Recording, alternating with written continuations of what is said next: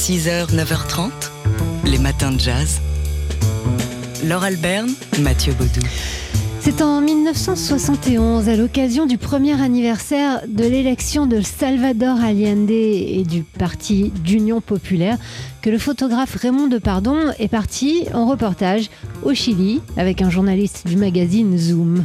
Alors en dehors d'un rendez-vous avec le président Allende, il a, comme d'habitude, pour Raymond Depardon, pointé son objectif sur le monde paysan, chez qui il retrouvait une résonance avec euh, ses, racines terriennes.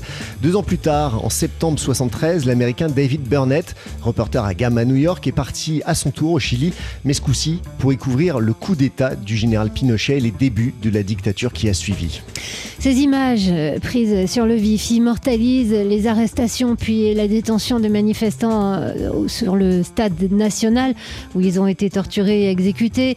Euh, des images d'autodafés de, de livres, de l'immense cimetière où ont été enterrés les victimes, mais aussi les obsèques du poète Pablo Neruda qui est mort 12 jours après le, la chute d'Aliende et dont on pense de plus en plus aujourd'hui qu'il a été empoisonné. Des photos qui documentent donc les débuts de ce qui est devenu ensuite euh, une dictature sanglante, de la prise du palais de la Moneda euh, aux funérailles de Neruda. Ces images constituent, avec celle de Depardon, un reportage collectif donc qui a remporté d'ailleurs à New York la Robert Capa Gold Medal, la plus haute distinction du photojournalisme. Alors, à l'époque, c'était des images de photojournalisme, mais aujourd'hui, ce sont de précieux documents euh, des archives. Donc, sur cette période qu'on commémore aujourd'hui, en ce 11 septembre, 50 ans jour pour jour, après le coup d'État. Des photos qui sont à voir à partir d'aujourd'hui jusqu'en janvier à la galerie du Château d'Eau à Toulouse et aussi dans un livre hein, que vous pouvez lire de n'importe où, un livre à, à augmenter de textes d'auteurs chiliens. Un livre paru aux éditions Atelier EXB. Les matins de jazz. C'est un documentaire unique que diffuse Arte TV à l'occasion des 50 ans du coup d'État au Chili le 11 septembre 1973. Il y a tout juste 50 ans donc aujourd'hui, La bataille du Chili, c'est son titre, un film légendaire en trois parties réalisé par Patricio Guzman, tourné avec des pellicules fournies depuis la France par Chris Marker qui a réussi à l'époque à contourner le blocus imposé par les États-Unis. La bataille du Chili qui est un monument du cinéma documentaire. Un film qui donc documente sur près de 4h30 hein, en trois épisodes ce que le réalisateur a qualifié d'agonie d'une expérience révolutionnaire. En filmant les derniers mois qui ont précipité donc le Chili dans la dictature, la bataille du Chili s'ouvre d'ailleurs sur le bombardement du palais de la Moneda et le suicide du président Allende, fait qui marque donc le début d'une dictature de 16 ans ainsi que d'un demi-siècle de haut et de bas dans l'histoire sociale et politique du pays. Alors pour ce film, Patricio Guzman a mis des caméras partout, dans les usines, en débrayage, au milieu des, des réunions d'ouvriers, mais aussi dans les rues de Santiago pour capter l'effervescence insurrectionnelle de cet été 1973. Et, et euh, il a filmé également le, le, palier, le palais présidentiel en flammes. Guzman et son équipe paieront d'ailleurs aussi le prix fort hein, après avoir été arrêté et emprisonné. Le réalisateur s'est exilé à Paris où il vit toujours. Le dernier épisode de la trilogie consacré à l'idéal d'un pouvoir populaire est dédié à son opérateur image, Georges Muller-Silva, arrêté par la police militaire de Pinochet en 1974 et qui n'est jamais réapparu. C'est donc un, un, véritable monument que nous propose Arte.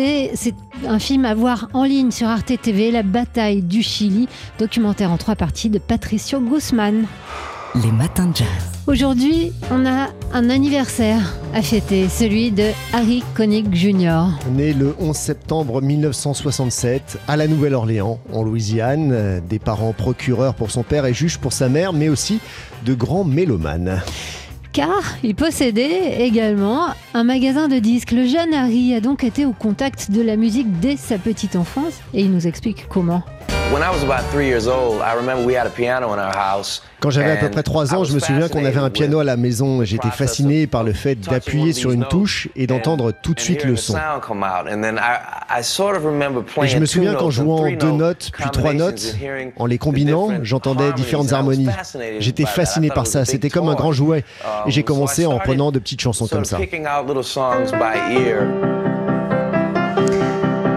Voilà à quoi ça ressemblait chez les euh, coniques. Euh, la suite, bah, c'est l'apprentissage de la musique classique. La première scène à l'âge de 6 ans, le premier disque à 10 avec un groupe de jazz professionnel, puis l'éducation musicale au New Orleans Center for the Creative Arts, autant sans doute que dans les clubs et les bars de sa ville natale. Ensuite, il y a eu le déménagement à New York, un nouvel album et la révélation, c'était en 1989 lorsque plusieurs de ses chansons sont choisies pour la bande originale du film Quand Harry rencontre Sally. Aujourd'hui, le petit Harry Connick Jr. fête ses 56 ans et on a envie de lui dire ça. You're sensational.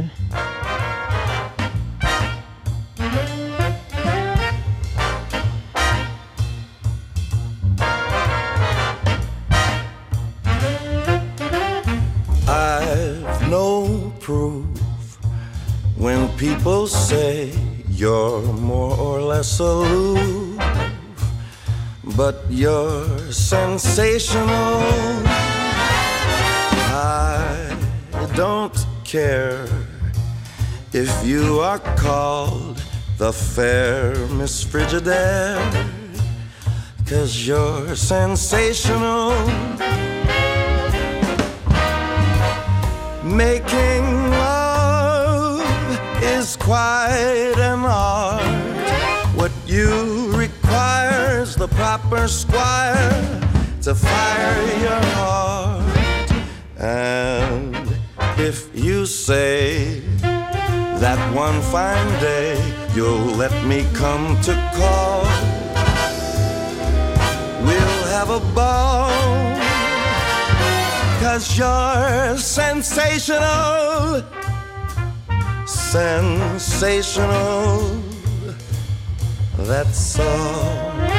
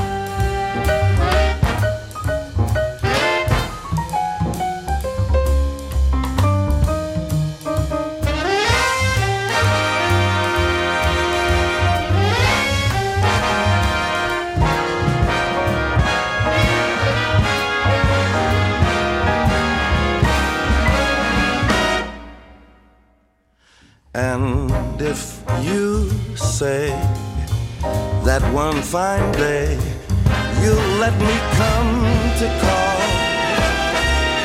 we'll have a ball, cause you're sensational.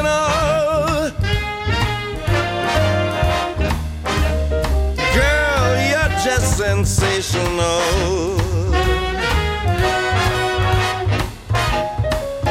Cause you're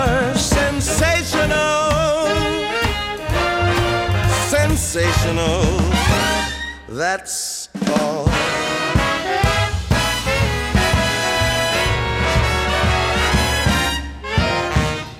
Harry Connick Jr., qui n'est pas seulement sensationnel, il a 56 ans aujourd'hui. On lui souhaite un happy birthday sur TSF Jazz. Les matins de jazz. On a lu la presse ce week-end et notamment cet article à retrouver sur le site du Monde, la saga des Gilberto, une vie bohème de Bossa Nova. Véronique Mortaigne nous raconte donc une histoire de la bossa nova et celle d'un patronyme célèbre, les Gilberto, car selon la journaliste du Monde, donc, jamais un style musical n'aurait été autant associé à un seul nom de famille. Alors ce nom de famille, c'est d'abord celui de Juan Gilberto, l'un des inventeurs de la bossa nova avec ses complices Tom Jobim et Vinicius de Moraes, mais c'est aussi celui de ses deux épouses consécutives, Astrud, Gilberto, puis Miusha, et également celui de la fille qu'il a eue avec la seconde, Bebeo, qui sort un album hommage au génie paternel. L'article qui nous dit à sa manière habile toute une époque et tout un enchaînement de névroses, une famille dont le parcours épouse les, les, évolutions et les révolutions du Brésil. Gilberto personnifie une bohème artistique, carioca, éclairée, très cultivée, nourrie d'art et d'humanité. Et nourrie aussi de passions amoureuses, amicales et d'excentricité.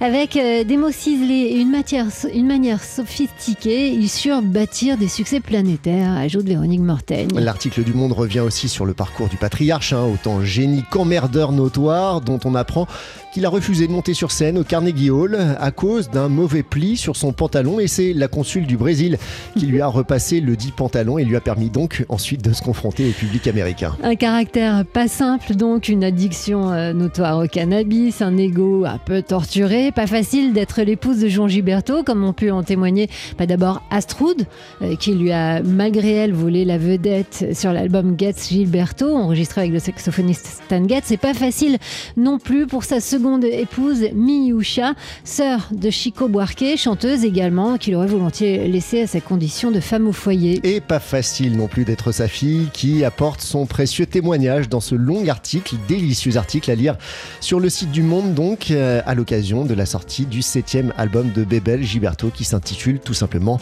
Jouant.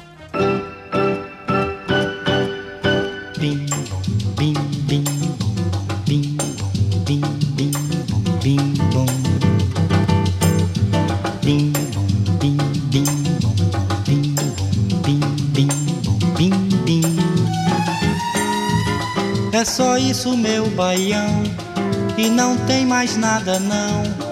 O meu coração pediu assim, só bim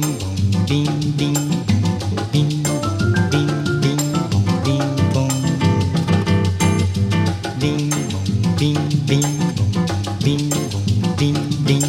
Bim bim. É só isso, meu baião que não tem mais nada não. O meu coração pediu assim, só bim bim bim bim bim só bim bom bim bom bim